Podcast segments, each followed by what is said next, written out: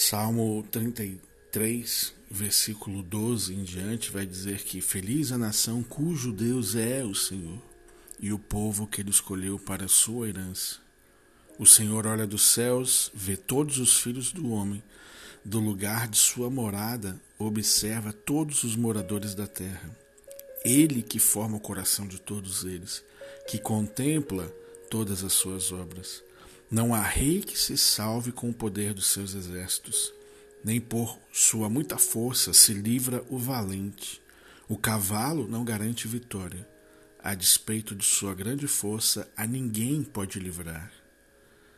Eis que os olhos do Senhor estão sobre os que o temem, sobre os que esperam na sua misericórdia. Eu quero falar um pouquinho hoje comigo e com você sobre crenças limitadoras. E para falar disso, eu tinha que te falar que você é povo escolhido de Deus, você é herança de Deus. Quando ele olha dos céus, ele vê a todos os homens, incluindo você, lá do lugar da morada dele.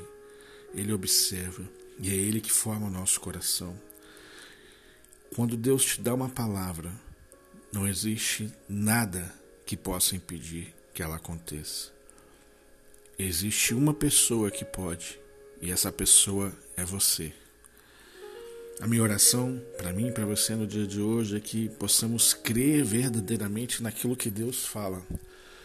Porque a nossa mente, o nosso coração, ele ainda é corrompido com as consequências do pecado, lá do jardim do Éden. Por isso que ele insiste em Romanos 12, 1, 2, para que nós façamos nova novamente a nossa mente de acordo com a mente de Cristo. Porque de acordo com a mente de Cristo, as coisas podem existir literalmente no instalar de dedos.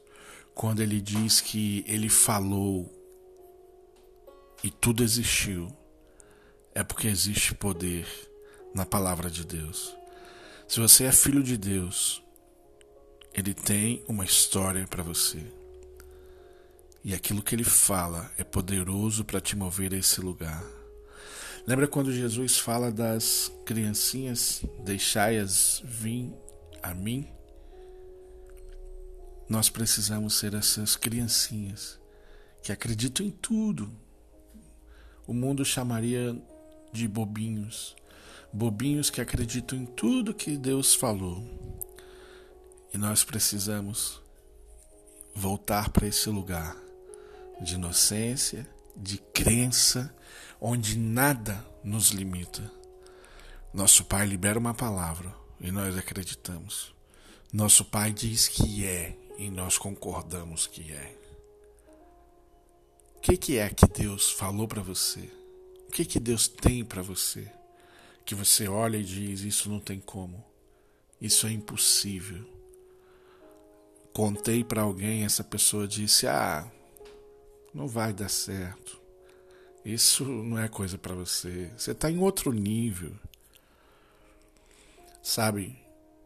Noé estava em outro nível. Mas não porque diferente da sociedade com relação a bens e posses, inteligência ou não, mas no outro nível de intimidade com Deus. Minha sugestão para o dia de hoje, para todos os dias de nossa vida, é que nós também possamos ir para outro nível de intimidade com Deus, onde Ele possa compartilhar conosco segredos, assim como na época de Noé, que vão transformar de ponta cabeça o mundo. Profetas de Deus, atalaias de Deus homens e mulheres que ouvem o Deus vivo, porque assim como Moisés, são chamados amigos de Deus. Amigos de Deus não vivem preocupados consigo mesmo, mas com aquilo que Deus colocou em suas mãos.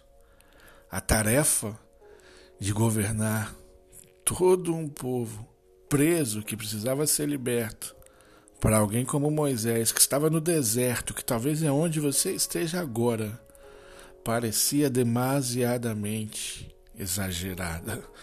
Ou esse Deus que eu acabei de conhecer, Moisés poderia pensar, é muito louco. Porque como que eu, sozinho, vou fazer isso? Ei, não tema. Você não está sozinho. Deus é contigo, varão valoroso. Eu sou Alex Goldner e esse foi mais um Simplificando. Grande abraço e até a próxima.